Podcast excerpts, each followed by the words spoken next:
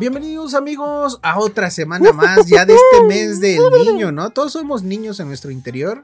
Todos somos niños. Sí, todos, todos. eh, el mes también que en más les carnal, porque no me sale nada de bello, güey. Ah, no, pues yo también estoy calvo La de la piña, barba, güey. güey. El mes que más les agrada a los padres de la Ah. iglesia. Porque le gustan los. celebrarle a los niños, ¿no? Güey, qué calor de la verga, güey. No, pues es que yo vi que hay una onda de calor precisamente pasando por nuestro país. Y que va a tardar todavía. Aparte de que ya estamos en verano, ¿no? No, mames, todavía no, todavía no. Imagínate que cuando entre verano, ¿cómo vamos carnal. a No, estar? va a estar de la chingada, güey. Pero ahorita sí, güey, también está de la verga. Ve- ah, bueno, muchos no saben, pero tú sí sabes, carnal, pero a mí me gusta trabajar de noche, güey. Sí. O sea, yo son dos, tres de la mañana y apenas estoy, este, terminando de chambear. Güey, te lo juro, anoche eran las tres y media de la mañana, güey. Estaba sudando como puerco, güey. O sea, parecía que estaba a mediodía en el rayo No, del si sol. te creo. pues, yo, Culero, yo- yo lo, güey. yo lo he pasado. Culero, güey. Pero bueno, este, carnal, vamos a comenzar con este episodio número 21. Especial dedicado al sol, ¿no? Que tanto no Dedicado al sol y a Jesu- al Señor Jesucristo, güey. sí, sí, sí. Porque es Semana Santa. Ah, es cuando le picaron su, su costadito. Exactamente. Le dieron Entonces, vinagrito. Exactamente. le Que el vinagre es muy bueno, ¿eh? güey. No mames, güey. es- Está bien fuerte esa madre, güey. A mí no me gusta el vinagre, güey. Pero bueno, carnal, de esta manera arrancamos el episodio número 21 de esto que es A menudo. podcast.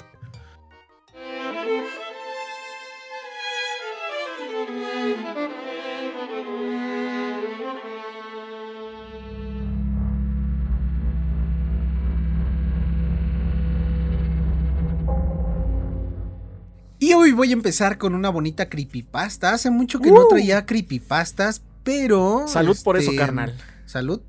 Yo, yo. ¿Qué tomas? ¿Qué tomas? Ah, Una cervecita. Yo una indio. Pero yo, no, yo, una, Indian. una- yo una Vicky, pero déjame decirte que ayer este, eh, tuve contacto, eh, escuché una plática, aprendí más sobre la cerveza. Ok. Y ¿Con quién? eh, este, con un, este, un chef ok. Eh, que dijo, y tiene toda la razón, que una cerveza, para que se tome bien, se tiene que servir a huevo. Tiene que espumear a huevo. Ah, si te tomas una cerveza directa, de la caguama o directa del bote, no se, así no se toma la No, cerveza. y yo lo sé, por eso los agito un poco, porque esa capita de espuma es, hace, hace que no se oxide el, el líquido, por así decirlo. Y además, y el aire que no le entre y cosas así. Yo, yo lo y sé, yo y lo sé. sí, y además, el hecho de que la hagas espumear al servirla, sirve para que no te empanzone, güey. Ah, pues sí, porque... ¿Por qué? este, Porque se está liberando gas en el exterior y no adentro de tu barriga. Exactamente. Entonces fue por eso que me di a la tarea de ir por unas Vikis, meterlas al refrigerador. ¿Pero de qué? ¿De las sacar- normales? Sí, normales, normales, normales. Sacarla del refri y servírmela en un vaso de vidrio. Ah, chingón. Y me la estoy tomando de un vaso de vidrio. Yo luego hago eso, pero tengo mi mitad de limón, le echo salecita, exprimida en la boca y trago. Uy, sabe Ah, sabe a la gloria, ¿no? Y les voy a recomendar, recomendar que sigan a Beer Blogger, Beer de cerveza, B-E-E-R, Blogger. Es un gran canal de un catador Ah, de no cerveza. lo he escuchado, pero lo voy a hacer, carnal. Bueno, Lo voy a seguir. Bueno, y, ya. y como les digo, les voy a traer una bonita creepypasta y como yo soy, soy ochentero, nací en el 80, pero recuerdo más los 90 porque cuando nací estaban terminando los 80, no recuerdo ni un pepino, pero yo soy hombre de los 90 y les voy a traer el terrorífico origen de Oye Arnold. ¿Te acuerdas de esa caricatura? ¡Hey, Arnold! Sí. Sí, Helga Pataki. Híjole, le diste al clavo. Ok. Conoce la historia oscura detrás de la caricatura Oye Arnold. Sabemos que varios personajes de dibujos animados fueron inspirados en personas de la vida real. Sin embargo, muchos desconocemos de su historia. Así que aquí te contaremos el oscuro pasado de A. Arnold, que lleva arrastrando. Ok. Hey Arnold es una serie animada y producida por Nickelodeon en 1996. Se Cabeza de balón. Sí, le dicen el cabeza de, de mantecado, ¿no? Se, se centra en la vida de un chico de 9 años que vive junto a sus abuelos en una ciudad ubicada en el estado de Washington, D.C. Arnold cursa Arnold. Es que se me dificulta decir Arnold. Digo Arnold. Arnold. Arnold cursa el cuarto año de primaria pública, donde podemos encontrar a varios de sus amigos con quien comparte muchas de sus aventuras. ¿Tú te acuerdas de alguno de sus amigos o compañeros de su, de, de- de su salón? Pues Helga Pataki. Ajá. Este. mm, el negro, ¿cómo se llama? Gerald. Este. Gerald. Este. ¿Quién más? Este. Bueno, ya con esos. O sea, sí tienes idea. ¿Phil? eh, no es Phoebe, sí, ¿no? la niña. Che- ah, Chester. Este... Ya estás buscando en Google, güey. No, no, no, no, no, no. ¿Quién No, es no, Chester? A ver. güey. pues el de eh, sabor a queso y más queso. No mames. Uno de los personajes que sin duda llamó la atención en la caricatura es el de Helga G. Pataki, una niña de carácter muy fuerte que le gustaba molestar a Arnold, llamándolo... Quería con él. ¿Cómo, cómo le decía? Este. Lo Oye, acabo cabeza de balón. Sí, cabeza de, cabeza pero, balón. le- o sea, sinceramente lo molestaba, pero porque le quería cromar la cabeza de balón, güey. Exactamente. Eso era la realidad. Cuando en realidad esconde un profundo sentimiento de amor por él. Se dice que Craig Bartlett, el creador de la serie animada, se basó en Helga usando la apariencia de la niñez de Frida Kahlo. Sí se parecen mucho, ¿eh? Este Por sí. las cejas. Sí, más que nada, ¿No? pero eh, como que... sí, no, o sea, sí se parece mucho. Obviamente Helga es una caricatura y este, si la comparas con una persona real, pues dices, no mames, pero tienen similitudes aparte de la serie. Verga. Sí, sí la estoy viendo y sí son. Sí se parecen, güey. Sí, sí, sí. Sí se parecen, ok. Sin embargo, su origen más profundo viene desde Moscú, donde hace varios años existió una adolescente llamada Helga con una perturbadora historia. La leyenda oscura cuenta que había una chica de 14 años con mala conducta y trastornos bipolares llamada Helga. Era muy agresiva y debido a esto los padres decidieron llevarla con un psicólogo para tratar sus problemas. Así fue durante un tiempo hasta que vieron avances. O sea, sí, este, Sí iba- funcionó. Sí, de hecho Helga mostraba mucha tranquilidad y progreso desde que se iba de sus consultas. Los padres decidieron meterla en una escuela para que conviviera con otros chicos de su edad. O sea, los padres ya aquí se dieron cuenta que, pues, la, la terapia funcionó y quisieron normalizar todo. Pero, ¿qué crees, carnal? ¿Qué creo, carnal? Fue un estúpido error. Un estúpido error. Sin imaginar Tum, la tum, terrible desgracia que esto ocasionaría. Ok. A los días, los alumnos se alejaron de ella, pues la consideraban como la chica rara de la escuela. Sin embargo, un chico sentía mucha lástima y decidió acercarse para entablar conversación y quizá pues hacerla su amiga, no, no sé, una... Y ese una- es Arnold. Así que, que le hicieran el atrás de los... eh, La típica escuela que atrás está abandonada las bancas, güey. Todas las bancas que De- no sirven, güey. Desde la época de que tus papás iban a la escuela. Sí, cabrón. a hacerla su nueva amiga, pero al poco tiempo el muchacho se percató que Helga no era una persona normal, pues mostraba reacciones enfurecidas que a él le asustaban, y por eso decidió alejarse, como cualquiera haría. Bueno, hay muchos tóxicos que ni, ni así. Fue aquí donde empezó el problema. Helga empezó a tener una extraña obsesión por el chico, tanto que lo espiaba y se convertía en su sombra. Aquí, déjame decirte que nunca dicen que el chico se llama Arnold. Pero todos sabemos que es él. Está basado en él. Incluso se escapaba de su casa durante las noches para escabullirse en la de él y verlo mientras dormía. Madres. Los padres del muchacho se asustaron al darse cuenta de la situación que decidieron asegurar la casa y cambiarlo de escuela. Por esto Helga se puso muy triste, tanto al grado de lastimarse. Ni su propia familia podía controlarla, carnal, así que la internaron durante un tiempo en contra de su voluntad. Una semana después, nadie se imaginó que Helga lograría escapar del centro donde la ¿El tenían centro? cautiva. Ah. El centro de locos, ¿cómo dice? ¿Centro Pues- psiquiátrico? Ajá, ajá. para ir a buscar al muchacho que era su más grande amor. Tuvieron un espeluznante encuentro donde Helga no dejaba de mirarlo y obsesionada y de seguirlo por la calle mientras el muchacho regresaba a su casa. Fue por eso que se asustó y llamó a sus padres contándoles lo que estaba pasando. Mira, aquí el chico sí tiene padres. Sabemos que en la caricatura Son sus abuelos. Vivía con los abuelos, no tenía padres, pero si ven la película, van a ver el desenlace de toda la caricatura y encuentra a sus padres. Pero en fin. ¿Hay una película de A. Arnold? Salió hace pocos años, carnal. No es el mames, yo no desenlace, sabía eso, sí, es el desenlace de toda la serie. Verga, güey, la tengo que ver, güey. No pasó mucho tiempo cuando llegaron las autoridades y encontraron a Helga viendo desde afuera de la ventana del muchacho. O sea, el pinche Helga se estaba toqueteando mientras veía al muchacho por la ventana. Ahora los padres sabían que debían tomar medidas drásticas y duras. Así que le internaron en un centro, otro centro, ¿no? Como, Ok. con más este, seguridad psiquiátrico restringido, ¿eh? Esta palabra de restringido sí me da miedo. Para personas con problemas demasiado graves, así como Helguita. Y, y fíjate, güey, antes de continuar, Helga, yo creo que es mi personaje favorito, güey. ¿De por siempre o de la serie nada más? De la serie, yo creo, güey. Ok. ¿Por qué? Pues no sé, siempre es muy independiente, parte madres, hace lo que quiere, güey. Muy independiente, independientemente de que esté enamorada, güey. O sea, es un personaje vale madres, parte madres. Sin embargo, las cosas no mejoraron. Helga duró tan solo una semana, cuando se lastimó a propósito la mano para que la llevaran al hospital. Y de ahí, ¿qué crees, carnal? Se escapó, Como Ted. Bundy, güey, se, se- se escapó, güey. Cuando esto sucedió, nadie la encontró durante Era días. Helga Guzmán, ¿no? Ah, sí, con túneles. ni siquiera el muchacho, güey. O sea, se escapó, no la encontraron ni, ni el muchacho la había visto. Unos días más tarde se encontró el cuerpo de Helga sin vida dentro de No un callejón cerca de la casa del joven, cabrón. No mames. Ajá. Sí, mamo. Cuando los forenses analizaron su cuerpo, encontraron algo que los dejó completamente con el, el ano así, güey. Ah, abierto, güey, y helado.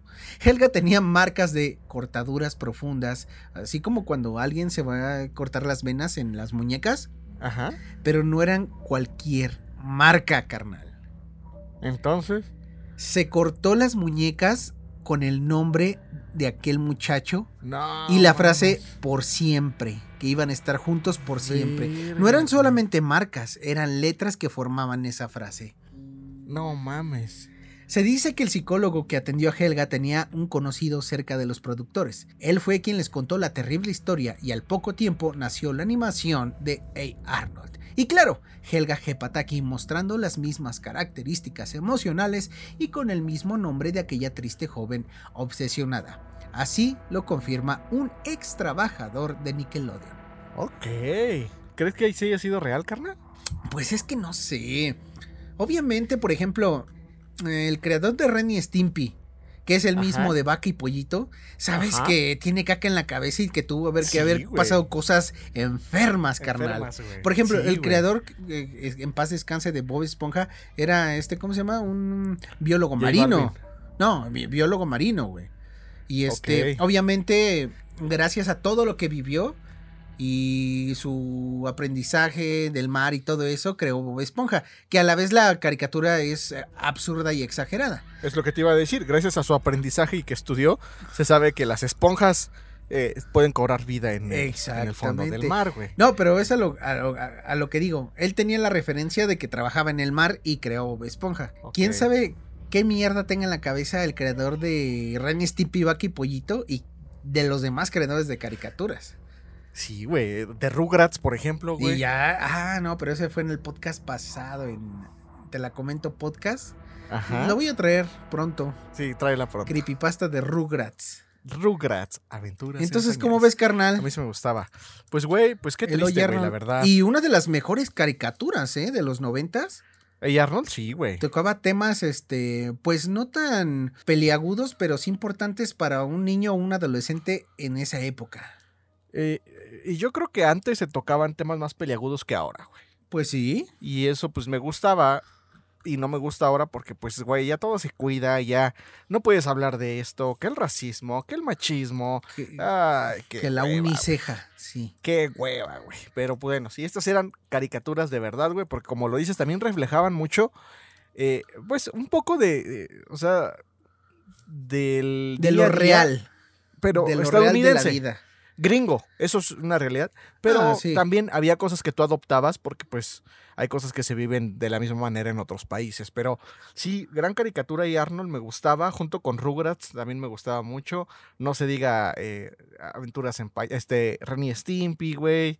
Eh, Sí, los. Animaniacs, güey. Ah, Gran Warner, caricatura, sí, güey. o Exacto, sea, güey. Pero, pues, Y pobre antes, Helga y- y antes no, no, no, no nos deteníamos a decir, no, es que Cartoon es mejor, no, que Nickelodeon No, es mejor, no, no, que no. Warner es mejor, no, antes A todo le a metíamos, todo güey. le metíamos. Y ahorita sí de que, no, es que Nickelodeon ya no es tan bueno y Ya es es mejor mismo. Cartoon Network. Y nada, Exacto, exacto.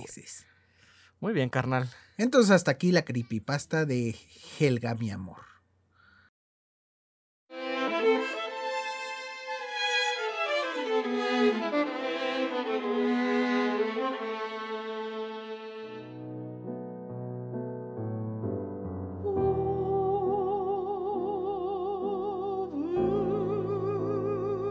En Semana Santa son frecuentes los actos ceremoniosos que se llevan a cabo para reflexionar y para conmemorar la pasión y muerte de Jesus Christ. A ver, carnal, ¿qué, qué, qué, qué se ve más en Semana Santa? ¿Gente en Eh. alberca o cristos empalados? No, güey, pues gente en alberca, güey. No, las- este, la- las alber- tíos gordos eh, con caguamas, güey. Sí, pero luego hay Este, este, eso, polluelas en albercas. Oh, oh, O tías gordas con tatuajes en las patas. Mm, Yo querer. Alberca Es- ir. Mm.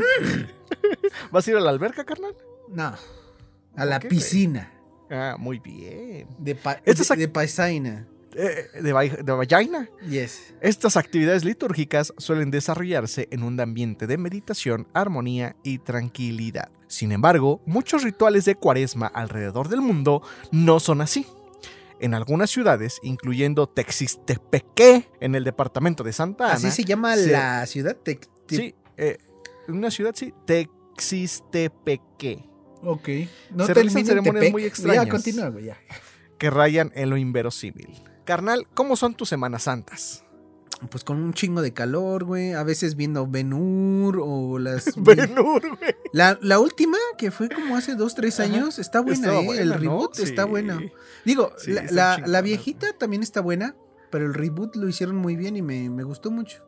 A mí, de- debo confesar que sí me mama, así me súper mega mama, la de la Pasión de Cristo, güey. La de La película, Mel güey. Gibson. Mel Gibson, güey. Güey, es una joya, güey. Está buena, Y- está y- buena. Sí, güey, Sí, me es muy buena. chingo el- la fotografía, güey, la dirección, la, la actuación. No mames, o sea, sí está muy cabrona.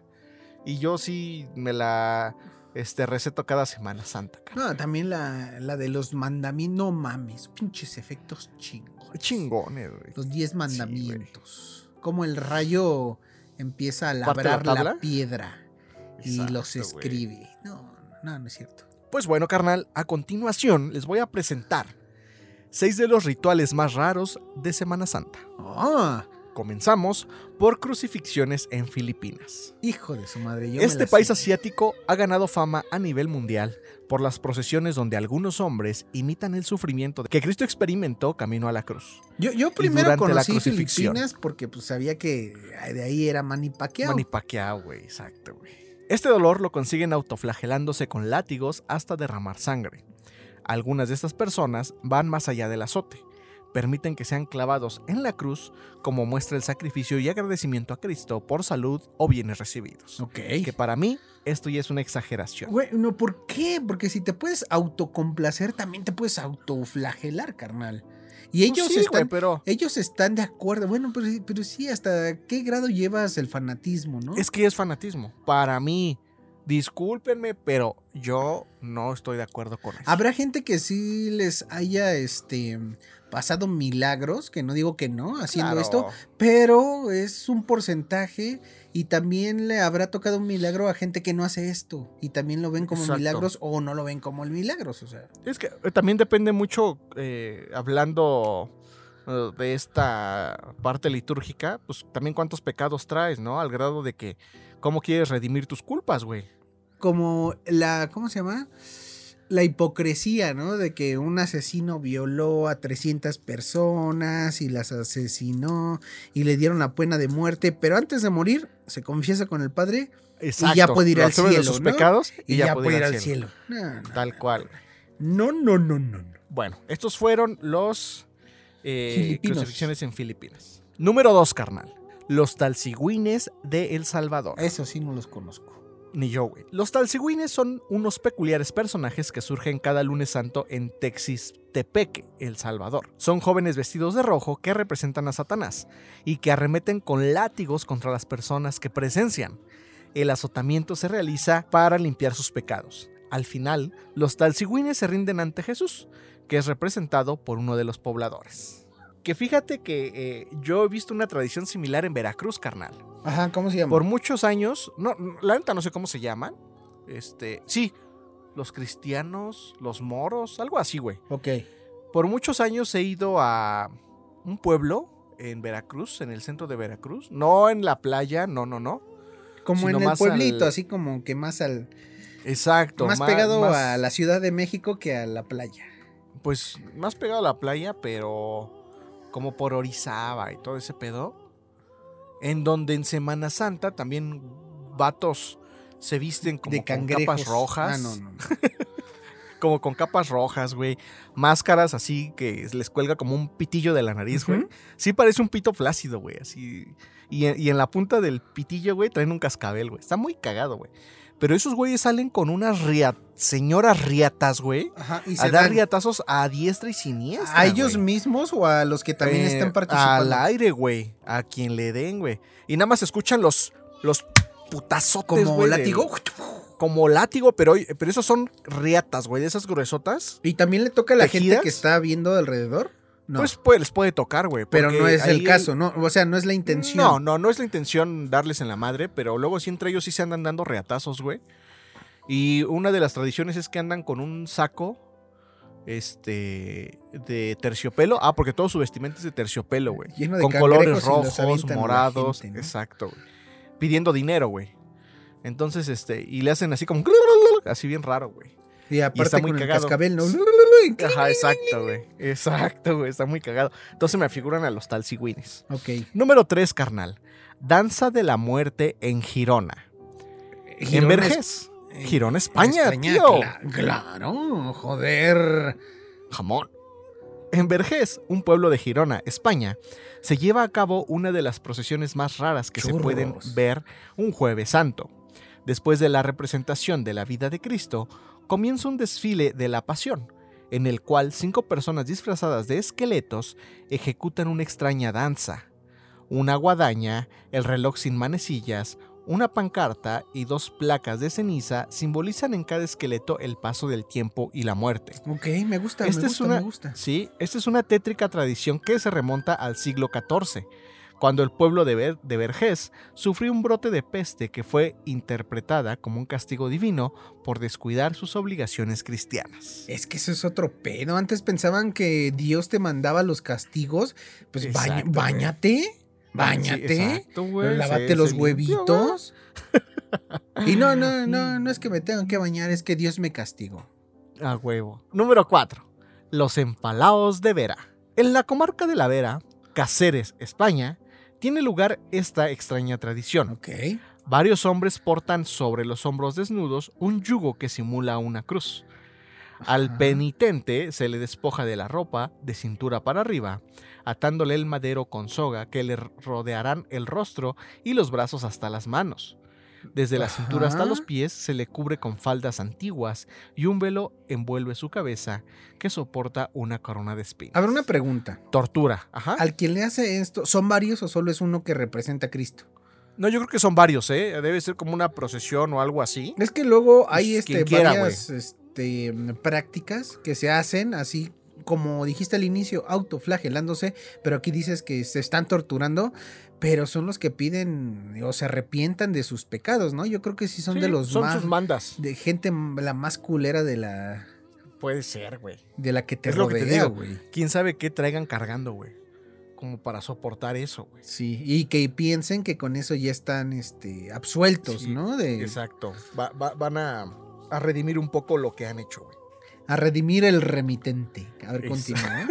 Claro.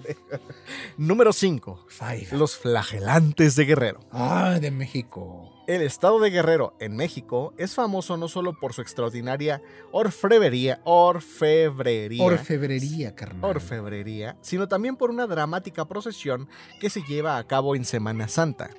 Cientos de penitentes recorren las calles encapuchados, descalzos o arrastrando cadenas atadas a sus tobillos.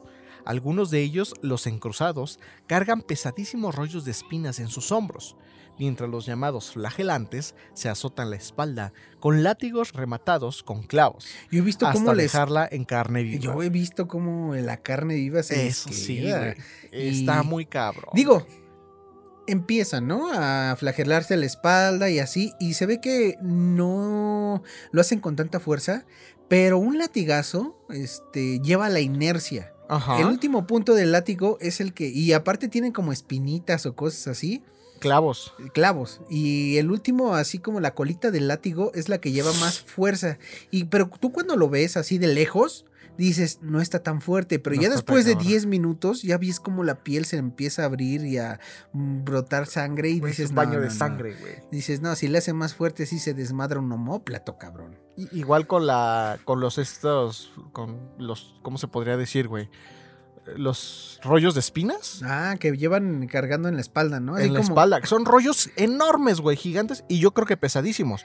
Yo creo que te lo ponen y a los primeros dos minutos dices, verga, no voy a sentir nada, güey. Pero el hecho de estar tanto tiempo así con esa madre, güey, pues es cuando te comienza a abrir la espalda, güey. Sí, sí, sí. El ¿Tú lo harías? Pues no.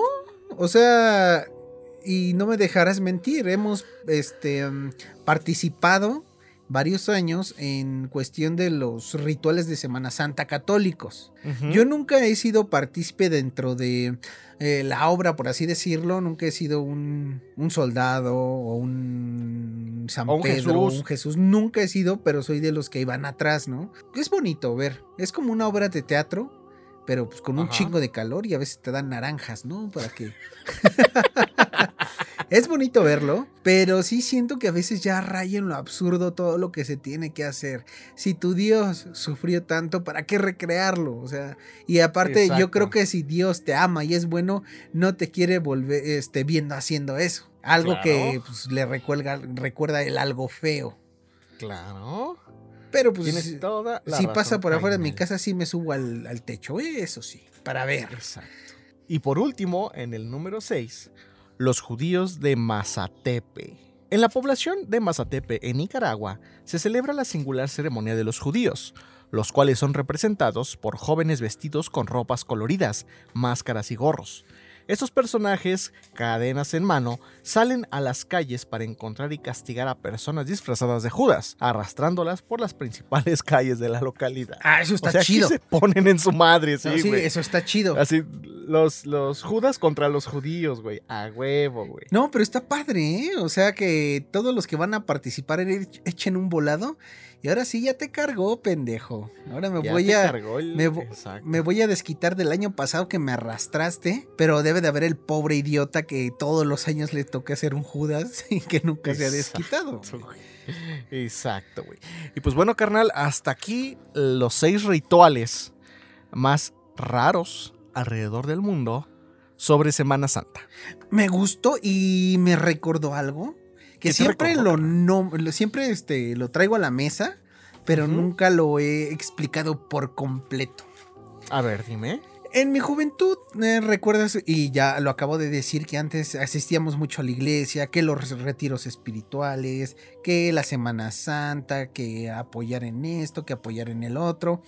Y también hay em, rezos nocturnos, no sé si te recuerdas cómo es eso, lo del, del El gallo, algo así. Pentecostés. En Pentecostés se reúne mucha gente en la iglesia, hasta la sierra, ¿no? A la iglesia para que no entre algún este, malviviente, diablo, por ejemplo. Y toda la noche es de rezar. Pero también hay una fogata, si no mal recuerdo. Sí, sí, sí. Hay una fogata y pues te invitan, ya sabes, que el, que el pancito dulce, que el cafecito. Pero pues yo estaba muy chavo en ese entonces y pues, no, yo no, eh, acostumbraba a estar despierto tan tarde, eran como las dos o tres y otra vez iba a rezar y nos intercalábamos para ir a rezar, uno salir, eh, estar en la fogata y así. Yo ya me estaba jeteando, carnal. Pero sí, pero ya bien cansado. Ajá. Y de ya, ya era el relevo para ir a rezar adentro, ¿no? De la iglesia. Y ya como que nuestro tutor, o cómo se dice, nuestro guía. Ajá. Y nuestro grupo dice, ven, vamos. Y ahí vamos entrando. Eh, pues la iglesia estaba más o menos llena, a la a mitad de capacidad, más o menos. Y, pero sí, así nos hace bolita, nos llama y nos dice, vean lo que vean, no se espanten, no griten, no lloren, no se echen a correr. Si ven algo raro, es el Espíritu Santo. Ok. Ay, se me quitó el sueño, carnal. Dije, ay Dios, ¿no? Porque estaba en la iglesia. Ay Dios, ¿qué, qué me está pasando, no? Ya nos pusimos en nuestra banca, empezamos a rezar normal. Creo que también eran cantos este, católicos, no me acuerdo bien. Y de repente, pues pasaron como varios minutos, varias decenas de minutos, y me empezó a dar sueño. Ya estaba yo jetón, así, hasta que escucho un ruido a mi izquierda de una banca. Ok. Digo, ah, canijo. Estaban arrastrando a una señora en medio del pasillo donde no hay bancas para que no se fuera a golpear. ¿Se cayó? Se empezó a retorcer, carnal.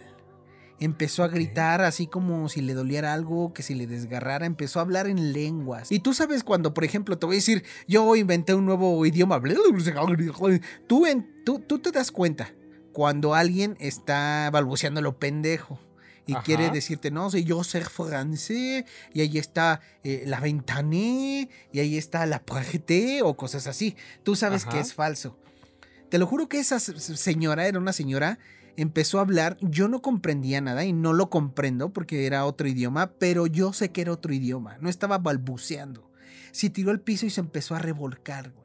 Lo- Los ojos en blanco, espuma por la boca. La gente, este, los como que los acá los chidos empezaron a agarrarla y así, pero no lastimándola, sino agarrarla para que no ella no se fuera a lastimar con sus con sus este pues eh, ver- Movimientos. movimientos que estaba haciendo. Entonces ahí se me quitó por completo el sueño y ya fue cuando según un guía, bueno, de nuestros guías nos dijo que estaba poseída por el Espíritu Santo. Pero yo todas las películas de terror que he visto de una posesión se ven igualitas, cabrón. a lo Excepto, que estabas viendo, güey. Excepto de que pues, se pegan en las paredes acá, que caminan como Spider-Man, eso sí, no. Pero entre dos, tres A ver, hombres pero tenía- mayores. Tenía espuma en la boca. Sí, los ojos blancos. Hablaba otros idiomas. Entre dos o tres personas les blancos, estaban agarrando y con su fuerza mucha no podían. fuerza. Ajá. Tal cual, una posesión de Hollywood demoníaca. Ey, pero nosotros nos dijeron que era el Espíritu Santo. Ok. A mí se me. Me cagué y me volví a descagar, güey. Ahí. Se te hizo el pito chiquito, güey. y grande a la vez. Ajá. Y pues yo hasta el momento yo no te puedo decir si fue el Espíritu Santo o si fue el diablo. No, pues ¿cómo lo sabes, güey? Pues no lo sabes, solamente sabes que sí pasó y estas cosas A sí ver. pasan. Tú estuviste ahí. Sí, o sea, ¿Te embarazó? 10 metros, no, claro que no. Entonces no fue el Espíritu Santo, carnal. Ah, entonces no.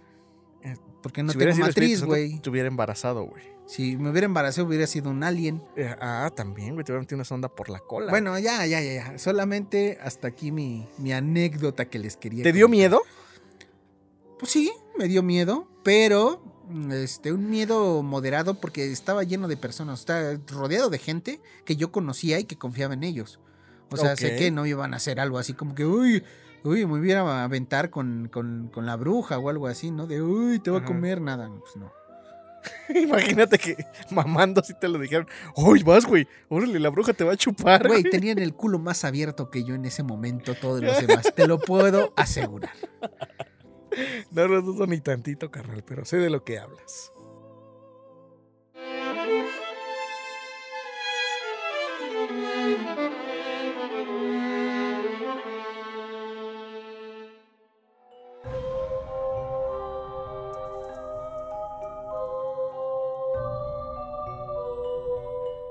Y bueno, ahora, este, retomando que en la semana pasada contamos muchas cosas de mexicanos, ahorita les voy a contar uno que casi nadie sabe. De uno que se llama Alfredo, es B-A-L-L-I. No sé si es Bali o Bali. Yo le voy a Pues decir Bali. Bali. Bali. Alfredo Bali. el siniestro doctor mexicano en quien se basó Hannibal Lecter. ¡Ay, güey! ¿Te acuerdas que la semana pasada le iba a traer y pues no? Se las cambió por una fabulita. Tras muchos años de no dar pistas, al fin el autor del Silencio de los Inocentes, que así se llama su obra maestra, reconoció que un médico mexicano fue quien lo inspiró a crear al malévolo y famosísimo Hannibal Lecter. Hannibal Lecter, tal vez el monstruo más espeluznante y tétricamente inteligente que Hollywood ha heredado a la memoria mundial, nació en México. Bueno, bueno, bueno. Para ser más precisos, quien nació en México fue el doctor que inspiró al escritor Thomas Harris a escribir al psiquiatra Hannibal.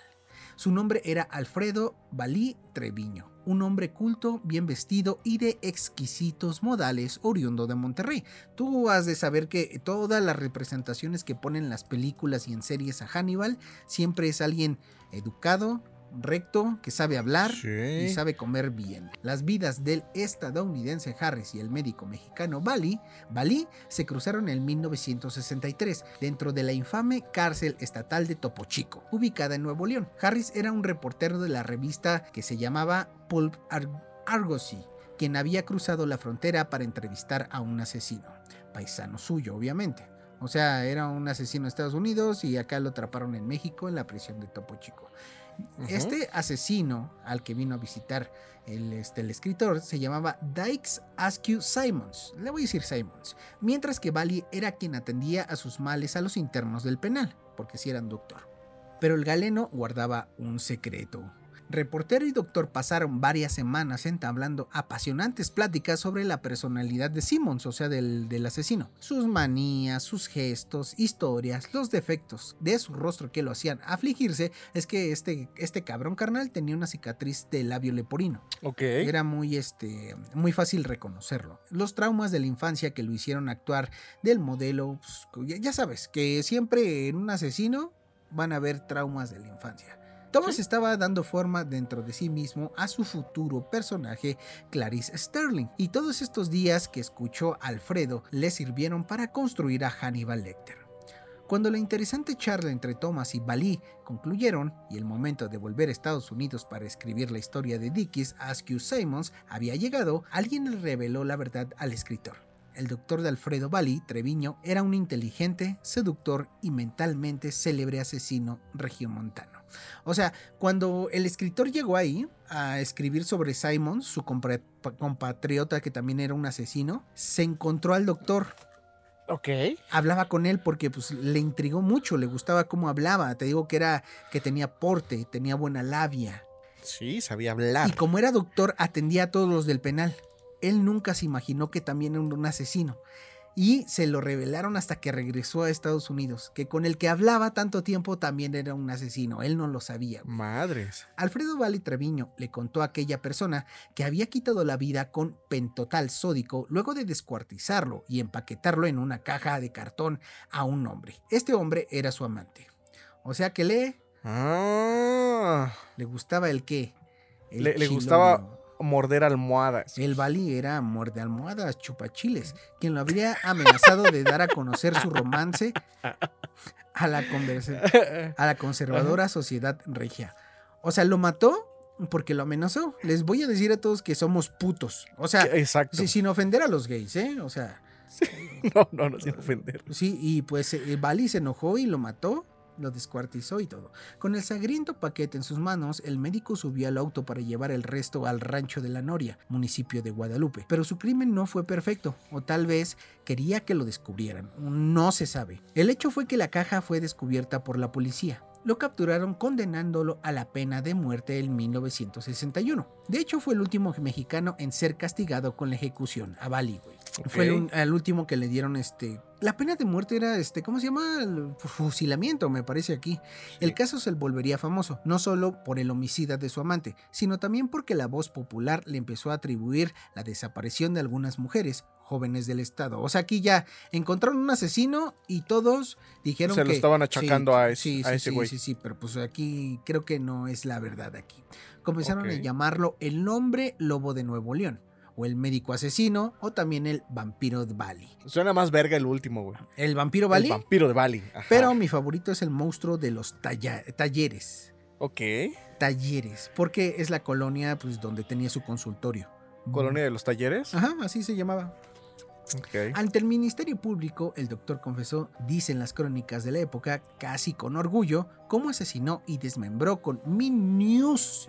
Min, a ver, carnal, ayúdame. Minus- Minuis- mi- minuciosa. minuciosidad quirúrgica a su novio Jesús Castillo, sin necesidad de recortarle los huesos o hacer carnicería, que pues que no dejó un batidillo. Pues como era doctor se la sabía. Se Al la final no le aplicaron la pena capital, o sea, se salvó, pero fue enviado a Topo Chico con una cadena perpetua, que es donde conoció aquí al, a- al escritor. Con toda esta información, el reportero Thomas Harris terminó de ensamblar a su personaje ideal, Hannibal Lecter, protagonista principal de la novela The Silence of the Lambs, o sea, el silencio de las ovejas en inglés, en español el silencio de los corderos o el silencio de los inocentes, ya sabes cómo, cómo se las gastan. Sí. En España, ¿cómo sería, güey? El silencio de, de, de, Lo que callan los que no son de las ovejas, tío.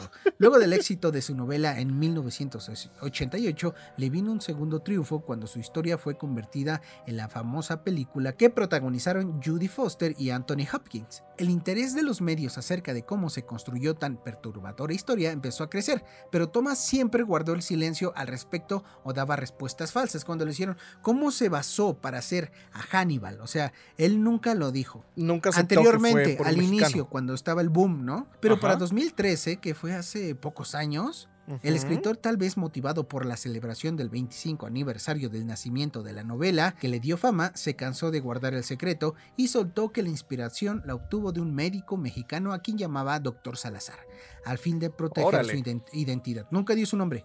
Dijeron, sí, Sí. fue. Pero pues los que lo conocían ya saben quién era. ¿Y ese doctor seguirá vivo? Ah, espera, espera. Motivado por los festejos, Thomas decidió averiguar más sobre el doctor, que lo inspiró. O sea, lo conoció, escribió su novela y le valió pito. Ya lo dejó. Ya después de el- su aniversario número 23, fue cua- 25 fue cuando lo empezó Lo a buscar, le dio, le dio curiosidad. Así que contactó a un colega reportero de México a quien le pasó el nombre real y los datos para que éste lo buscara. Descubrió así que Ba- Balí había fallecido solo unos cuatro años antes, en 2009. Murió Puta. dando consultas a personas sobre el mismo consultorio de la colonia Talleres donde mató a su madre. A su amante, perdón. A su amante. Sí, carnal, sí salió ya pues, por buena conducta. O dijo, ya, No ya hizo mames. telarañas aquí, ¿no, carnal? Y dijo, vamos a dejarlo salir, ya está viejito. Pues yo creo que ya no se le para. Así. Pero hubo un hallazgo más. Resulta que en 2008, otro reportero entrevistó al Dr. Bali con motivo de ser el último mexicano condenado a la pena de muerte. ¿Te acuerdas que te dije que había sido el último? Pero al Sí. final no lo mataron, lo perdonaron. Pues por eso le hicieron una entrevista, simplemente por haber sido el último condenado a la pena de muerte. Sin embargo, cuando el periodista le preguntó sobre los detalles que lo llevaron a ser encarcelado en Topo Chico, el médico se negó a hablar, nunca dijo por qué, güey. Dijo que no quería revivir su oscuro pasado. Pagué lo que tenía que pagar. Ahora se lo espero el castigo divino. Eh, divino, contestó. El médico Alfredo Bali Treviño murió sin saber que él fue quien inspiró la creación del doctor. Hannibal Lecter. Hubiera estado bien verga, güey, que muriera sabiendo que él era Hannibal Lecter. Uy, pero qué chingón. O sea, uno de los Sí, personajes güey. más reconocidos en el mundo. O sea, sí, Sí, es ciencia ficción, es este pedos policíacos así de ficción y todo eso, pero es un personaje que lo ubican en todo el mundo. Basado. Y se basado va- en un Y mexicano. se basó en un mexicano. ¿Cómo ves, carnal? Yo no sabía esto. Pues yo tampoco sabía y está bien verga. y güey. Hannibal es un de uno de pues, mis personajes favoritos, no por lo que hace, pero bueno, Ajá. bueno, sí, porque es como dicen refinado, lo hace todo exactamente calculado para que no lo atrapen, cosas así. Está muy chido. Ok. Pues sí está bien interesante, carnal. Más por lo que dices que pues sucedió en México. Bueno, la historia fue de un mexicano, güey. Y yo digo que si hubiera estado. ¿no? Se chingó a su prima, está ahí en las escrituras. Si hubiera estado chingón que ese güey supiera antes de morir. y que toda esa historia, güey. y regalías, en su cabrón. vida, güey. le hubieran Pues, dado sus regalías. Pues. No regalías, porque, pues, güey, no están utilizando su nombre ni nada.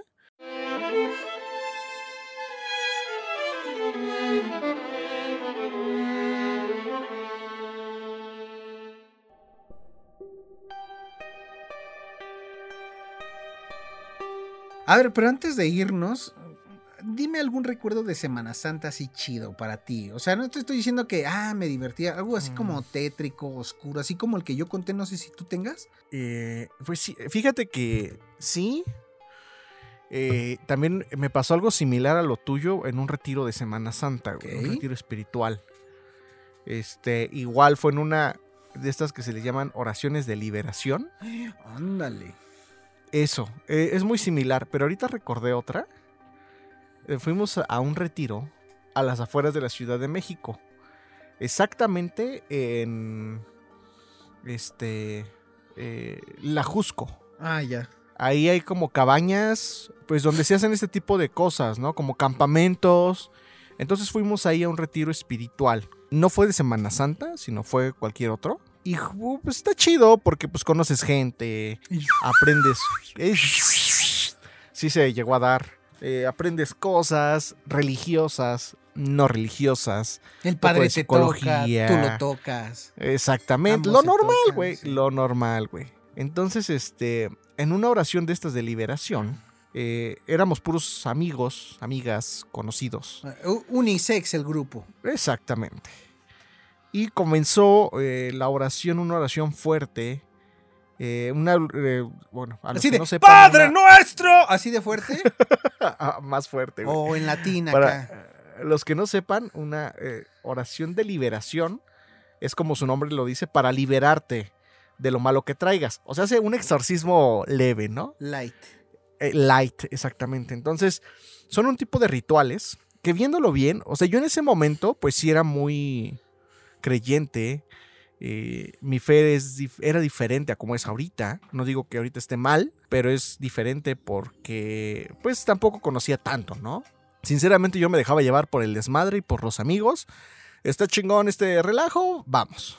Entonces, este, eh, ahorita analizándolo, eh, ese tipo de rituales, porque al final del día también se le conocen como rituales, puede ser como cualquier otro tipo de ritual en otra religión, carnal. Como un ritual vudú, como un ritual de la santería, que al final del día son eh, eventos o situaciones que utilizas para poder tener contacto con tu divinidad, o con tu ser de luz, o con tu ser que está fuera de este plano. Pero te voy a decir algo. Dime algo. Las personas que ahorita hacen rituales, ellas no las inventaron. No, no, no. Lo hacen simplemente por réplica, por pasión, por ese, que se los heredaron, pero ellos no saben el porqué de ese ritual. Y, hay, y te lo he puesto que cuando lo, lo hacen no entienden muchas cosas. No sabemos Sí, no. de dónde nació realmente ese ritual y qué es lo que estemos despertando realmente. Exactamente, sí. Eh, ahí hay como unas lagunas muy, muy negras porque... ¿No se puede nadar? eh, no, no, no, porque te ahogas, carnal. Ah, ya. Eh, porque, pues, ¿dónde? Es, es como estar como al límite, ¿no? Eh, hasta dónde las cosas son buenas y, y- y malas. O para empezar, qué es bueno y qué es malo. Ah, pero ya dime qué pasó, cabrón. Bueno, ya, eh, esto de la liberación es para liberar tu alma de lo malo que tengas. Comienza en cánticos, comienza en rituales, leídos de un libro eh, y todo este tipo de cosas. Estábamos alrededor de una fogata y el ambiente se torna tranquilo, te da paz, te da serenidad, te da confianza, hasta que una persona, una mujer, no voy a mencionar su nombre, comenzó a tambalearse en su propio eje, con los ojos cerrados. Eh, sí había un sacerdote, lo recuerdo perfectamente, sí había un sacerdote. Padre Alfredo, claro. Y esta persona eh, comenzó a moverse cada vez más fuerte, eh, como que le prestaron a- a- eh, Todos lo voltearon a atención, ver. especial atención a esa persona. Se cae, se desploma y comienza como a convulsionar. Precisamente estos movimientos que dices, carnal, este, Espontáneo. Comienza a convulsionar espontáneos y comienza a hablar en lenguas. Como lo que ¿Qué dije, lenguas? Sepa la verga. que- Exactamente. Que tú sabes cuando alguien está diciendo pendejadas o balbuceando Exacto, así. Y Exacto. No, pero eso estaba. eh, sí se escuchaba como un lenguaje compuesto. Ok. Comienzan con, con eh, sonidos guturales, eso sí. Como. o sea. Sintonizando, ¿no? El idioma. Ándale, güey, están sintonizando el idioma, güey. el padre no, hay mucha interferencia. Interferencia, muévela para acá, muévela para acá. Así, este, rotándole una- un, un pezón, ¿no? Así, no, todavía no, todavía no lo escucho. Eh, Exacto, güey. Y este, comienzan con sonidos guturales, después se convierte eso en lenguas, que Es como Sí, te digo, es como te digo, perfectamente. Hay muchos idiomas que no entendemos, pero sabemos cuando están diciendo un idioma y no están hablando pendejadas o diciendo sonidos a lo güey. Exacto, güey. No, no, no. Sí, se, se- se escucha perfectamente que está estructurado. Eh, comienza con un chingo de fuerza. Yo no me acerqué a agarrarla, pero te das cuenta, güey, cómo entre muchos no pueden, güey. Y eso ya se comenzó a tornar feo cuando comenzó a insultar al padre en español, güey. Lo comenzó a tío, insultar. Joder, eh, joder, padre, Bueno, eh. ¿No? No decía que me En, en latín. Eh, No, no, en latín no, en este. que usted me come lo morro, ¿no? Le decía. No, güey, le empezó a decir que era un puto, güey, que chingara a su madre, que se fuera a la verga, güey. O sea, ese tipo de cosas, pero, güey, con otra voz, güey. Eso sí te lo puedo asegurar. Era una voz más gruesa, sí, güey. Y se escuchaban como dos o tres voces, güey. Te lo juro, güey. Yo estaba ahí escuchándolo Como y viéndolo. Güey. y Vegeta hacen la fusión, ¿no? Que se Exactamente, muy güey. bien. Exactamente, güey. Y, güey, una vista cabrona, güey. Cuando comenzó a insultarlo, ella ya estaba de rodillas Ujú, y la tenían agarradas de los, de los Brazos. brazos. y de los hombros, güey, como tres personas en cada brazo, güey. Hincada, güey. Y gritándole, güey, mentando madres, güey. Y el sacerdote, güey, pues seguía él con sus Rezos. ritos, con sus rezos. Este, todos sacados de pedo, güey. Nos decían que nos tomáramos de la mano, o sea, que ¿sabes no nos por qué soltáramos. usan sotana y no pantalón, no? Pues se tardan más en qué, bajar el cierre. Ah, claro, más se la alzan y-. Entonces, güey, eh, eh, comenzó a, a insultarlo muy cabrón, güey. Y entonces en eso, güey, como que se desvaneció, así como que se le fue la, la fuerza, güey. Azotó de, de frente en, el, en la tierra, güey, pues estábamos en la tierra, güey. Ajá. O Pero sea, azotó, cara. así. O sea, tragó Sí, tierra, güey. Su cara en la. En Pero la- no le estaban agarrados de las No manos. Sí, sí, pero como que se desvaneció, güey. O sea, como que la tenían así agarrada, güey. Y de repente se desvaneció y se les, como que se les resbaló, güey. Fue muy raro, güey. Y así, güey, de hocico, güey, así. Entonces, este, de repente nada más escuchaba como, como que hablaba, güey. Güey, esta imagen jamás se me va a olvidar de mi mente, güey. Comenzó a reptar, güey. Como víbora, güey O sea, moverse como sin víbora. meter las manos, güey. Con los ojos cerrados, güey. Verga. Ni siquiera las manos las metía, güey. Así en la posición en la que quedó, güey. Así como. Pues sí, güey. Como cuando alguien se desmaya, güey. Y queda con los brazos así como caídos al lado del cuerpo, güey. Ajá. Pero así, güey. Comenzó a reptar como víbora, güey. Moviéndose hacia el sacerdote. Verga. Te lo juro, güey. Esa imagen jamás se me va a olvidar, güey. ¿Y Jamás. tú estabas güey, bien jamás, prendido güey. haciéndote una chaquetita o estabas cagado del miedo? No, yo estaba cagado de miedo. ok, güey. ok. O sea, yo cagaba, güey. Y la misma cagada me la estaba comiendo, güey, disfrutando el momento, güey. Una- Y otra vez la volví a cagar, güey. Una, una, este, ¿cómo se llama? Una fuente de caca. Exacto, güey. No, güey, todos estaban que no mamen, no se la creían, güey. Entonces, güey, eh, como que todos se quedaron así de verga de pollo, güey. ¿Qué está pasando, güey?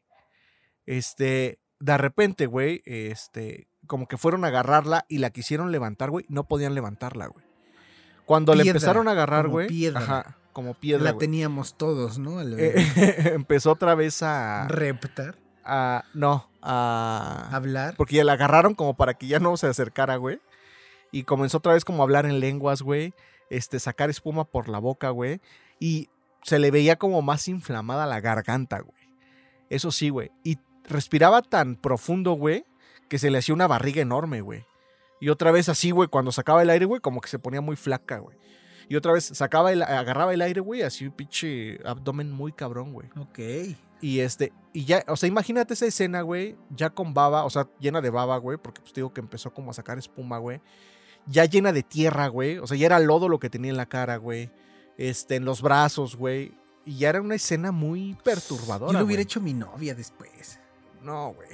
Era muy perturbadora, güey. Y este. Que sí había como un antecedente de que tenía pedos esa morra muy güey. ¿Psicológicos?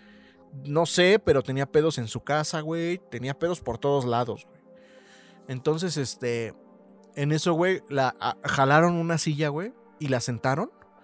Y estaba ya como boxeador noqueado, güey. Así, güey, pero seguía como que balbuceando, güey. Pero tú dirías que los rezos del padre sí disminuyeron eso o ayudaron Espera, para- güey. No, espera, güey. Espera, güey. Ahí va lo mejor, güey. Y bueno, amigos, La hasta aquí el capítulo de esta semana. No, no es cierto. Nos escuchan la siguiente semana. La sientan en una silla, güey. Digo, como noqueada, güey. Así como moco de guajolote, güey. Sin fuerza, güey. Con los, con los brazos así tirados, güey.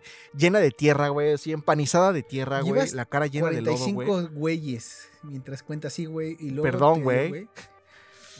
Este, la cara empanizada de, de tierra, como con lodo.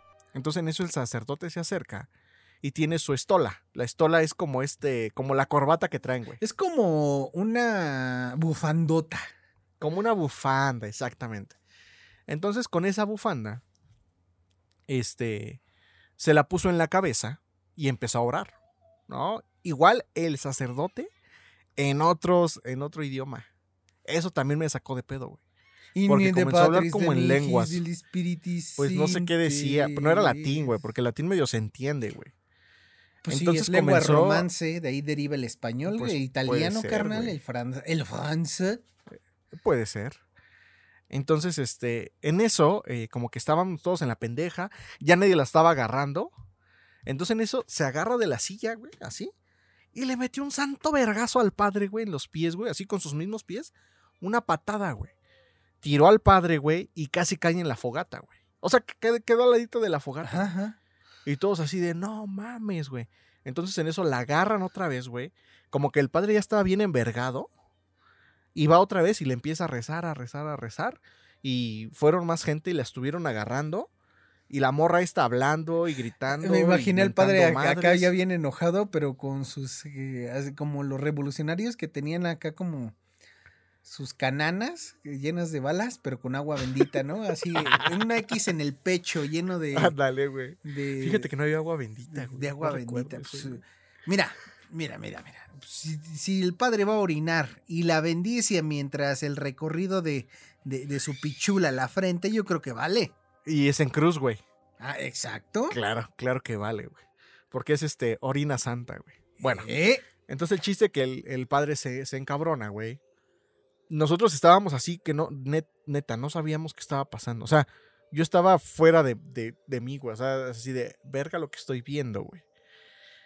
Este, le empieza a hacer más rezos. Llegan otras personas a ayudarle a rezar alrededor de esta persona. Como que se. eh, este. Ah, empezó a vomitar también. Vomitó. Estuvo vomitando. Y al final. Este, ya cuando. es- Este, como yo creo que se cansó. No sé qué pasó. Empezó a llorar. Ya normal. Con su voz normal. Empezó a llorar. Y el sacerdote dijo. No se descuiden porque nos puede estar engañando. Así dijo. Ajá. Hasta que comenzó, seguía con los rezos, vomitó, y esto también es neta, una bola de pelos, güey, como si fuera un gato, güey. Y yo vi la bola de pelos, güey, ahí tirada. Lo hubieras Que la vomitó, güey. No, güey, no, güey. Se la llevaron en corto. No, ni se la llevaron. En ese mismo momento la quemaron ahí en la fogata, ya me acordé. Yo sí lo hubiera tocado, un pi- Con un palito así, con- no, sí, con un palito la, la acercaron y se quemó, güey. Y todos sacadísimos de pedo, güey. Ya- Nadie se Ya esperaba eso. chavos, no coman pelos, está cabrón. O si la maman, güey. Que, que se la depilen. súrenla, Sí. Entonces, este, ¿cómo ves, carnal? No, pues sí, ya, ya había escuchado Ya esa historia que- acabas de comentar, pero cada vez Ajá. que la cuentas, híjole, me, me hubieran dado ganas de estar ahí. Está cabrón, güey.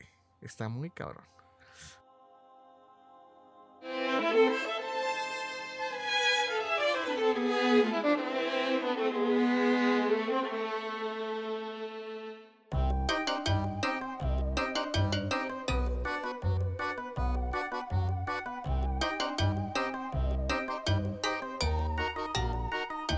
Pero bueno, carnal, ya se llegó el final Pues ya, ya hay que de este despedirnos. episodio, el episodio 21. ¿Dónde puede seguir la gente? Güey, güey, yo creo que la gente, todo lo que contamos, han de pensar que es choro, güey. Pero no, sí tenemos historias reales. Y- Güey, y- las que sí, Así como, por ejemplo, todavía, que güey. veo yo youtubers o podcasters que cuentan, les digo, ¿cómo les pasa todo? Y vengo yo a contar mis cosas. Yo creo que debe haber gente que dice, Pues, ¿cómo les pasa todo eso? No, pero sí pasa. Sí, pasa. Sí, güey, te pones a pensar, verga, a mí también me ha pasado todo, güey. Sí. Bueno, pueden Sí, seguir yo- como moped-saurio con doble P en Instagram y Twitter. ¿Y a ti? A mí en Instagram y en Twitter como arroba y un bajo keyframe. Y pues bueno, yo, yo desde mucho tiempo eh, acampé eh, y también tengo muchas historias que luego se las Uy, voy la a- de los duendes. Los duendes, cabrón. Las brujas. Ah, yo No también he visto una güey. No mames. Y, y Eh, eso fue de muy morrito. ¿eh? Es muy, muy vaga eh, mi, mi recuerdo. Pero Ajá. nunca se lo he contado a nadie. Y fue en Guarapo. Fue en un árbol. Verga, pues entonces tienes que contarla, Sí, sí, carnal. Pues nos escuchamos, nos escuchan la siguiente semana Ugh. en el nuevo episodio nuevo Ugh. de esto que es a menudo. Podcast. Ojo, Adiós. boa. Ay, empecé a hablar en lenguas. Ojo. Pendejo.